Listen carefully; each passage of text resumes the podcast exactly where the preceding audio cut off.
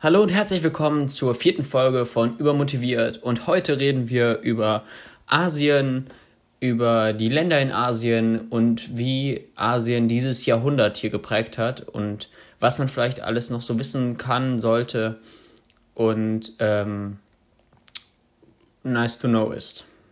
Also, wir fangen an und zwar ist Asien der größte und äh, einwohnerstärkste Kontinent der Welt mit über 4 Milliarden Einwohnern.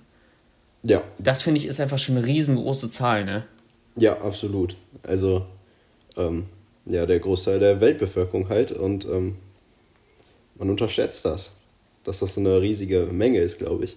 Also da, da, im Gegensatz dazu sind ja, ist ja die Einwohnerzahl von Europa bzw. Amerika bzw. Afrika ja gar nichts eigentlich. Und äh, Afrika ist nicht größer als Asien? Nee. Ach, witzig. Weil das ja ähm, meistens doch, finde ich, so aussieht. Mhm. Oder es gibt ja auch so, äh, so Weltkarten, die praktisch so das, die wahre Größe darstellen, weil wenn wir eine normale Weltkarte haben, ist das ja praktisch immer eine runde Darstellung, die abgeflacht ist. Und mhm. somit passen die Größen nicht. Zum Beispiel passt, ähm, passt Russland in äh, Afrika rein. Also oben, da wo Ägypten ist und so, passt eigentlich ganz Russland rein. Und das, das fällt aber gar nicht auf, ja. weil das äh, eben verzerrt ist. Ja, klar.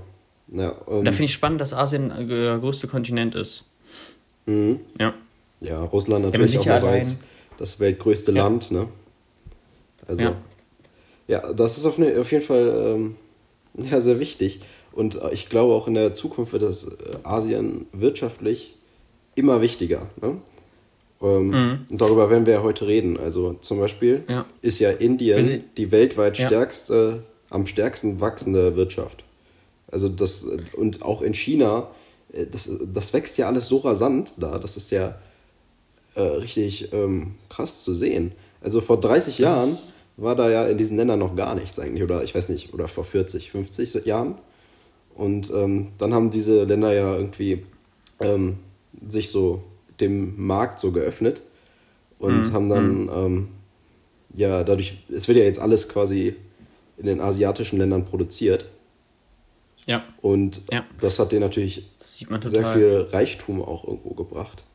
Gerade einfach in Korea, wenn man sieht, wie digitalisiert Korea ist, das ist ja mit allein mit Samsung, die haben ja, also ähm, da wird ja alles ist digital und äh, praktisch gesponsert und so.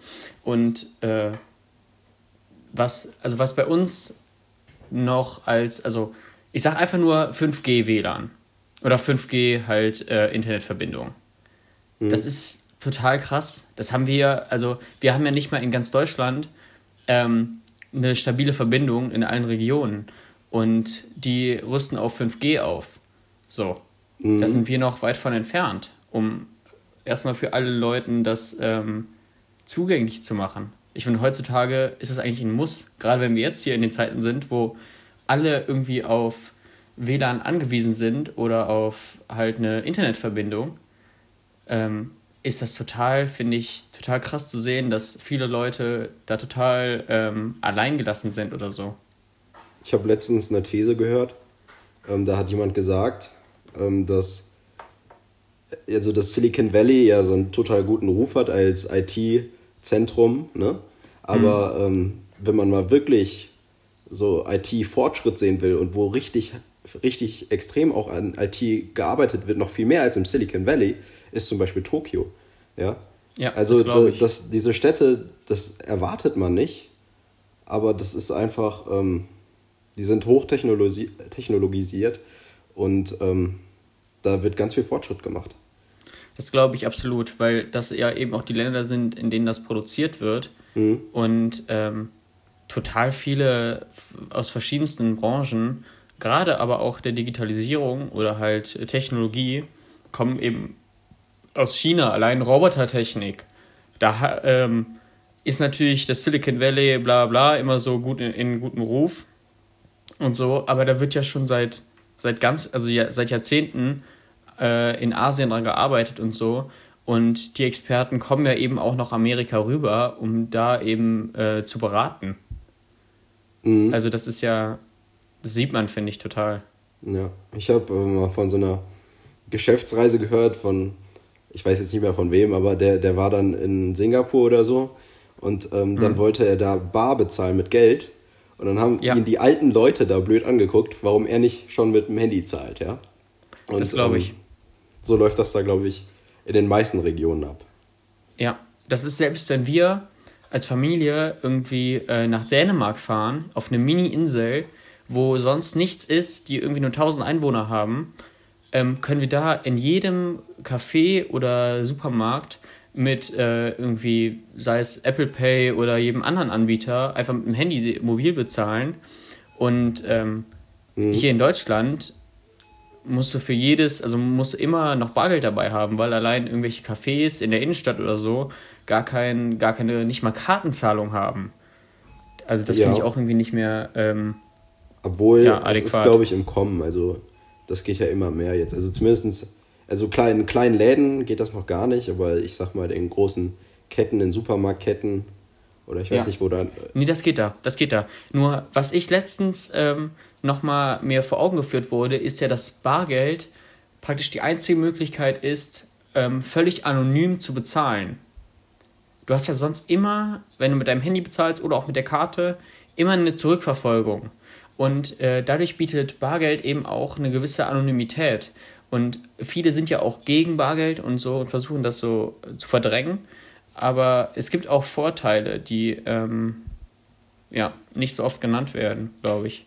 Mhm. Aber ich sehe auf jeden Fall auch den Vorteil von Kartenzahlung oder mit dem Handy oder so ähm, für mich selber, einfach weil es viel einfacher ist. Und ich glaube, dass da gerade die asiatischen Länder Vorreiter sind, was sowas angeht. Mhm. Nicht?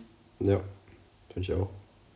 Ähm, ich glaube, ähm, auch ein anderer Faktor, warum diese asiatischen Länder so, äh, so wirtschaftlich so stark geworden sind, liegt daran, dass die äh, ja, Freihandelszonen und mhm. Sonderwirtschaftszonen äh, ganz viele geschaffen haben. Zum Beispiel in China gibt es ja extrem viele. Hongkong ist natürlich das ähm, bekannteste Beispiel.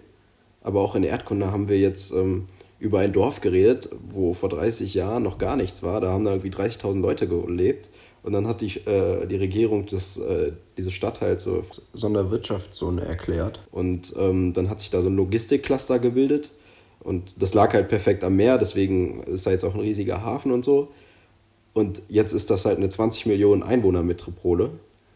Und ähm, ich glaube, das ist nicht nur das einzige Beispiel. Wow. Also das ist äh, vermehrt vorgekommen. Und das sind natürlich dann auch irgendwie Wege, ja. die das Land dann wirtschaftlich stärker machen und auch irgendwo interessanter vielleicht. Ne? Ja. Ja, wir haben ja auch, also ich sag mal, es ist auch eine andere Mentalität. Ähm, allein, dass es einen Begriff gibt für, das, für den Tod durch Überarbeitung und so, zeigt schon, finde ich, ähm, wo, man sich, wo man sich kulturell ein bisschen befindet. Also so nur als im Ansatz gerade jetzt in Japan zum Beispiel, wo ja dieser mhm. Begriff mhm. eben ähm, vorhanden ist. Ich weiß gerade nicht, wie er lautet, aber gibt es auf jeden Fall. Und ähm, da sehe ich auch, also man kennt ja immer so das, das ähm, ich sag mal, Vorurteil und so. Und teilweise stimmt das eben auch. Mm, was aber nicht zuletzt auch für den Erfolg eben gesorgt hat. Mhm. Weißt du? Das glaube ich zumindest. Dass, ähm, also ich finde, bei Vorurteilen ist meistens, also das viele, muss nicht alles wahr sein, vieles auch dazu erfunden, aber es ist immer so ein kleiner Funken Wahrheit dran, vielleicht. Ähm, und ich glaube, dass da eben auch, man, man, man sieht eben, dass jetzt der Erfolg da ist. Ja.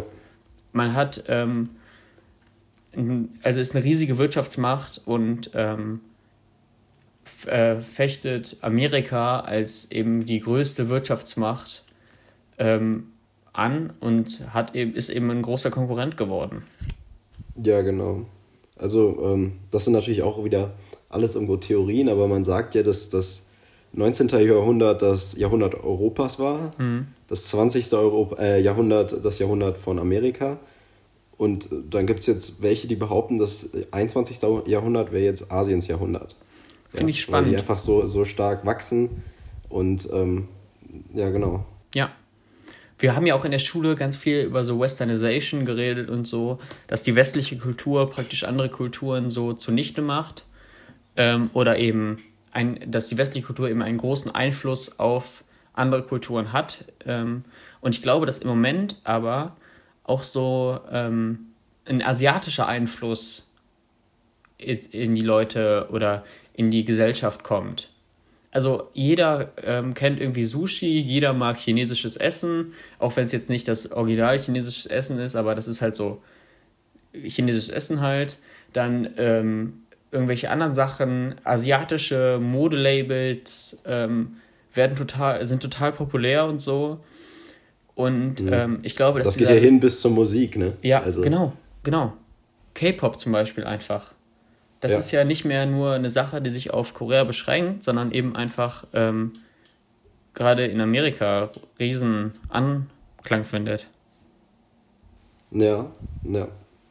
Ähm, ja, ich glaube, dass die Seidenstraße, die ja jetzt gebaut wird, auch nochmal äh, von enormer Bedeutung, äh, äh, enorme Bedeutung gewinnen wird. Ähm, ja, die gab es ja schon immer. Vor allen Dingen. Nur als nicht. Ja, aber die wird ja jetzt ausgebaut, okay. Okay. Und ähm, die Verbindung von Europa nach Asien, also die, das wird für uns, glaube ich, sehr wichtig. Ja, das war jetzt schon immer die essentielle Verbindung. Und jetzt durch den Ausbau macht das natürlich nochmal ähm, wichtiger und ja, obwohl ja trotzdem viel geflogen wird, ne? Klar, klar. Äh, ich finde, man muss natürlich auch immer die, die sozialen Aspekte da berücksichtigen.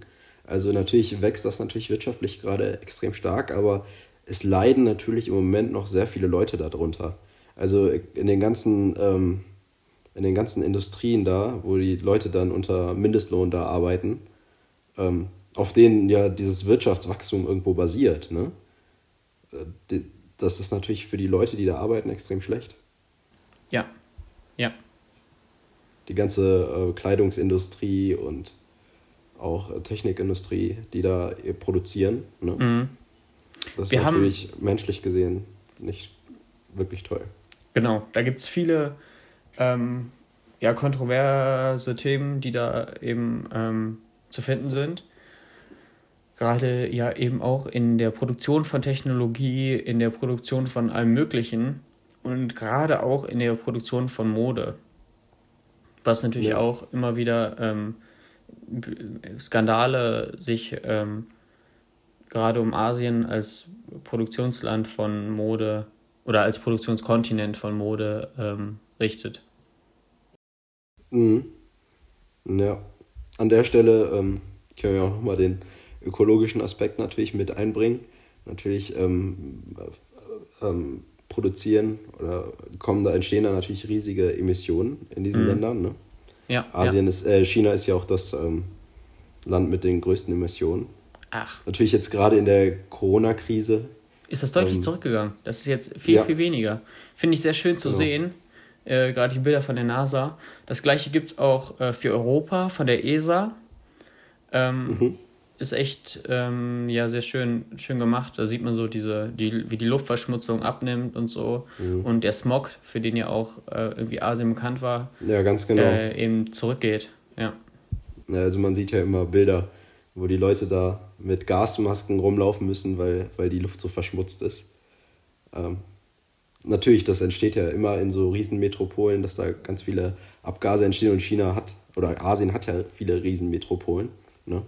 Mhm, mhm. Und dementsprechend ist die Luft natürlich dann auch immer sehr schlecht. Aber das ist natürlich für die Umwelt natürlich gar nicht gut. Ja, man ja. sieht auch einfach ähm, riesige, also äh, große Überbevölkerung, Wohnraum extrem teuer, gerade in den Metropolen, irgendwie wie Hongkong oder so. Ähm, Wohnraum ist ganz, ganz knapp. Gibt es kaum, wenn wir jetzt über China reden, auch mit äh, Japan zum Beispiel, in Tokio oder so, ist ja Wohnraum praktisch nicht vorhanden. Und ähm, mhm. das finde ich dann immer ganz, doch ganz spannend zu sehen, was die Leute so alles auf sich nehmen, um doch da zu sein. Weil viele natürlich auch vom Land kommen, um dann ähm, halt da eben Geld zu verdienen, um das ihren, äh, ihren Eltern, sage ich schon, ihren Familien eben wieder aufs Land zurückzuschicken. Und ähm, da sieht man schon, was dieses, ja, diese Landflucht irgendwie teilweise auch ähm, veranstaltet. So. Ja, aber das hast du ja eigentlich in jeder Metropole, ne? Ja, also das total. Muss ja nicht Asien das ist sein, halt, also. aber äh, wir reden hier von ähm, teuren, ich sag mal wirklich relativ teuren ähm, Unterbringungen, die dann aber nur aus einem zwei Quadratmeter großen Käfig praktisch bestehen, wo einfach nur eine Matratze halt reinpasst und so. Und das ist dann dein, ähm, deine Wohnung. Das ist, das ist krass. Kann man sich ja, gerne im, im Internet anschauen. Ähm, mhm. Finde ich, ja, find ich total irgendwie, ja. Mhm. Ja, ähm, wir können ja nochmal auf die Sprache zurückkommen. Wir haben es ja natürlich genau. jetzt schon ein paar Mal in den letzten Sehr Folgen viele, gesagt, also dass wir beide, genau. Äh, wir beide Chinesisch da angefangen haben. Also im Mandarin. Ähm, Und ja. eben weil das so viele Leute sprechen, ähm, wird das natürlich irgendwo auch in der Zukunft von enormer Bedeutung sein, oder? Ich denke auch, ich denke auch. Man muss das ja eben dazu wissen, dass ja in Asien, ähm, weil es ja eben so ein großer Kontinent ist, ähm, ganz, ganz viele Sprachen gesprochen werden. Also da kommt ja alles noch, ähm, Indien ist ja auch noch dabei, dann noch hier Teile äh, Südostasiens und so. Und das ist ja, das ist ja wirklich, ähm, ja, was man beschränkt das oft eben auf so die klassischen Länder wie Korea, China und Japan oder so als asiatische Kultur oder so, die sich ja, ich sag mal, teilweise ähneln für, also für mich zumindest. Ähm, und da gibt es ja allein, zum Beispiel in Hongkong spricht man Kantonesisch, was ähm, keinerlei ähm, miteinander hat, was keinerlei, was nicht das gleiche ist wie Mandarin und ähm, die sich gegenseitig jetzt nicht so wirklich verstehen. Und das eben eine ganz andere mhm. Sprache ist.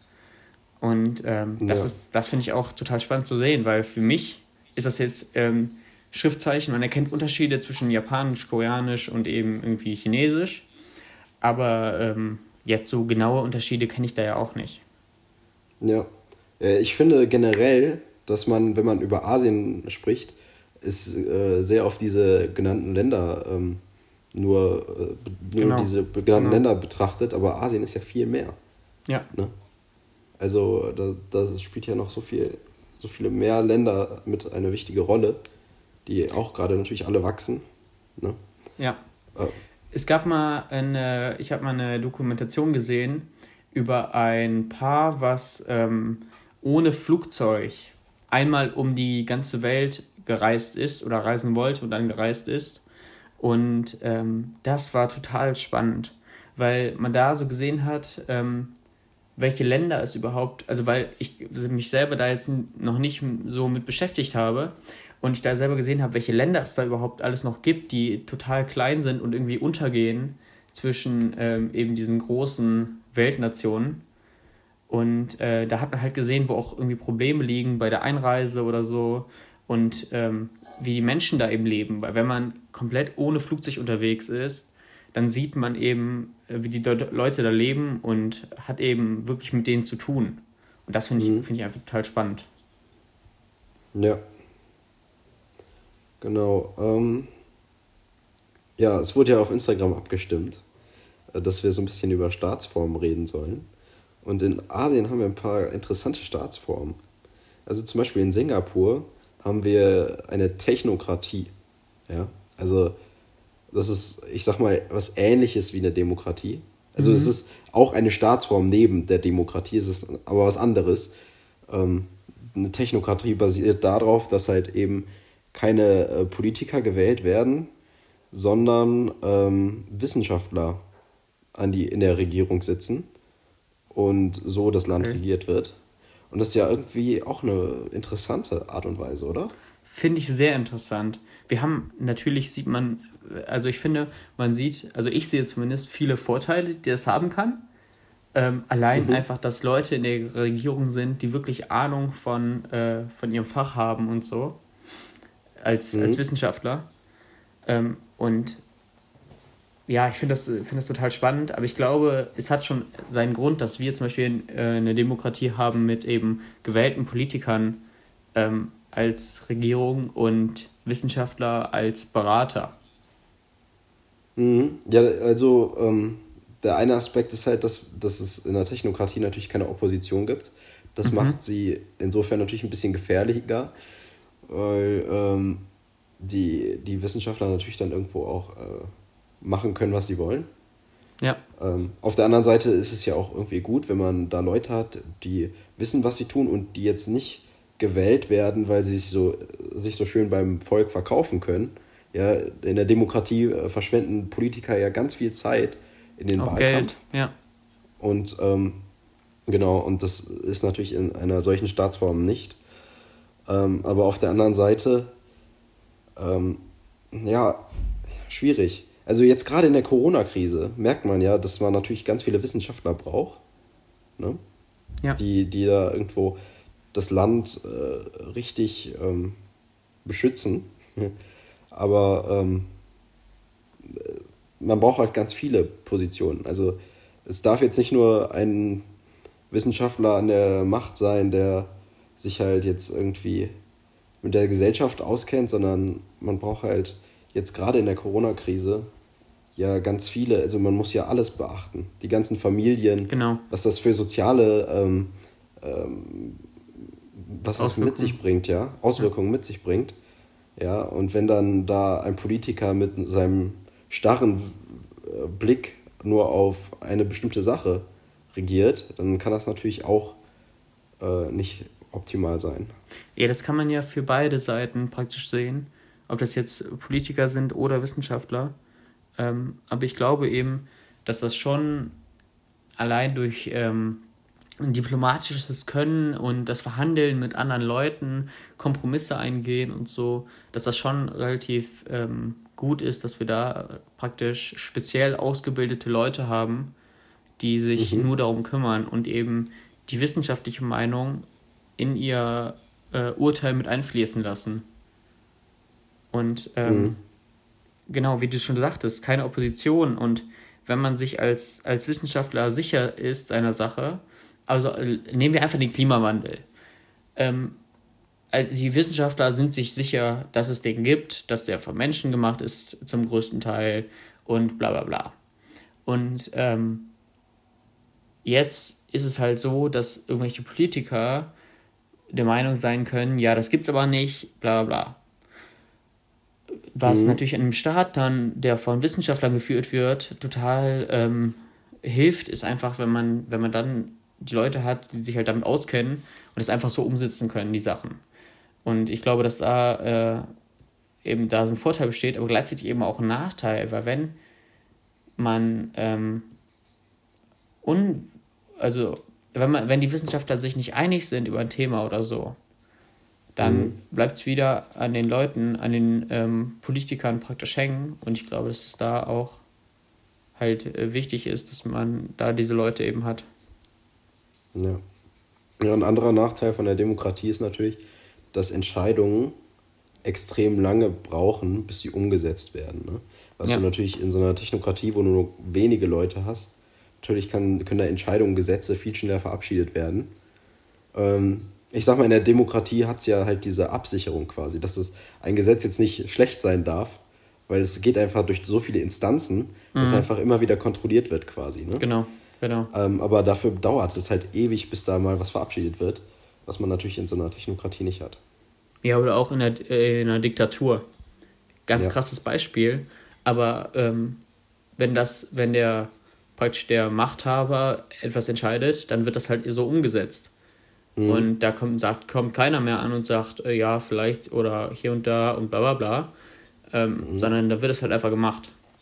Und ja. das finde ich aber gleichzeitig auch in der Demokratie irgendwie mega, mega cool, dass wir als ähm, Bürger was also total viel mitentscheiden können. Man hat eben, jeder, der halt wahlberechtigt ist, hat eine Stimme und ähm, die auch was zählt und womit man auch was wirklich was anrichten kann. Und ähm, ich glaube, wenn man eben nur wenige oder einzelne oder nur einen einzigen Herrscher hat oder Machthaber, ähm, dann ist das total schwierig, da noch was durchzusetzen, weil eben die Person selber alles bestimmt. Ja. Ähm, vielleicht mal ein anderer Punkt, also mhm. ohne da jetzt Stellung zu beziehen. Ähm, wir könnten ja mal diskutieren, in China wurde jetzt der Überwachungsstaat quasi eingeführt. Welche Vor- und Nachteile das mit sich bringt. Weil ja, also China hat ja ähm, das, das Staatsfernsehen, was ja mit äh, CCTV, abge CCTV abgekürzt ist, also China Central Television, ähm, das fasst ja alles zusammen, also Radio, Fernsehen und halt Filme und so. Und ähm, das ist eigentlich relativ witzig, weil das gleichzeitig eben auch für äh, Closed Circuit Television steht, also für Überwachungskamera. Und äh, in dem Zusammenhang finde ich das irgendwie, ja, hat das so einen, ähm, finde ich noch so einen faden Beigeschmack. Aber ähm, Überwachungsstaat, spannende Sache, finde ich, weil wir haben natürlich einfach den Vorteil, dass alles gesehen wird. Wir haben aber auch den genau. Nachteil, dass alles gesehen wird. Ähm, das ist ganz genau. Also, ja. also die, ich glaube, die Kriminalitätsrate wird enorm sinken. Also äh, das ist ja alles dadurch viel sicherer. Ne? Ja. Aber auf der anderen Seite, ähm, es ist, glaube ich, also es ist natürlich irgendwo auch sehr pingelig. Weil durch, dadurch, dass sie natürlich auch jetzt dieses Punktesystem eingeführt haben. Bin ja jetzt gar nicht so hat man drin. natürlich Kannst du das kurz erklären, wie das ist mit dem, mit dem Punktesystem? Ja, also wenn man sich halt gegen das Gesetz verhält, dann, ähm, ich weiß nicht, ob man dann Punkte dazu gerechnet bekommt oder die von einem gewissen Konto äh, abgezogen werden. Mhm. Auf jeden Fall ähm, führt das dazu, dass wenn man weniger Punkte hat, man, ich meine sogar von der Gesellschaft irgendwo so ein bisschen ähm, schlechter angesehen wird. Ach, also je, je mehr man da, ähm, also es, es fängt schon damit an, dass wenn man bei Rot über die Ampel geht, ja, mhm. dann kriegt man da schon irgendwie was angerechnet. Und ähm, das ist natürlich äh, ziemlich extrem. Und vor ja. allen Dingen kann, ich meine, es kann sogar dazu führen, dass man halt äh, gesellschaftlich so schlecht angesehen wird, dass man Probleme hat, Jobs zu finden oder ich weiß nicht, die ganzen, ganz viele Aspekte kommen da mit rein. Das glaube ich. Das ist natürlich ähm, nicht so schön. Aber es hält natürlich die Leute äh, an, da sich an die Gesetze zu halten. Ja, also das finde ich auch irgendwie eine krasse Maßnahme, ähm, so, ein, so ein Punktesystem wirklich einzuführen für die Menschen, wo die dann mit halt gerankt werden. Ähm, wie du sagtest, also die, ähm, das Zusammenspiel aus totaler Kontrolle und Überwachung und eben so, eine, so einem äh, Rating-System ist natürlich schon was, was ähm, irgendwie Ordnung in den Staat bringt und die Menschen eben nach bestimmten, also nach den Gesetzen eben leben lässt. Aber, also ich sehe das teilweise auch als bisschen eine Einschränkung der, der ähm, meines eigenen praktisch Individuums. Der Freiheit, würde ich schon sagen, eigentlich, oder? Teilweise. Ähm, vielleicht, weil, aber man kann natürlich auch eben diese Kontrolle zu was Guten nutzen oder eben auch missbrauchen. Da ähm, liegt halt die Macht beim Staat. Mhm. Ja. Ja, gut. Ähm, dann jetzt zum Ende hin würde ich dann nochmal die Frage stellen: Glaubst du, Asien ist unsere Zukunft? Ich sehe ähm, Asien auf jeden Fall als ein Land mit sehr viel Macht. Und ähm, zeigt sich ja, dass das eben eine riesige, wie wir schon gesagt haben, riesige Wirtschaftsmacht ist, ähm, die Kultur immer weiter ausschweift auf andere äh, Kontinente und Nationen, dass allein die Bevölkerung so groß ist, dass ähm, die, auch die immer weiter verteilt ähm, wird auf der Welt. Und daher glaube ich, dass wir sehen es einfach nur jetzt. Wir sehen es im Moment gerade.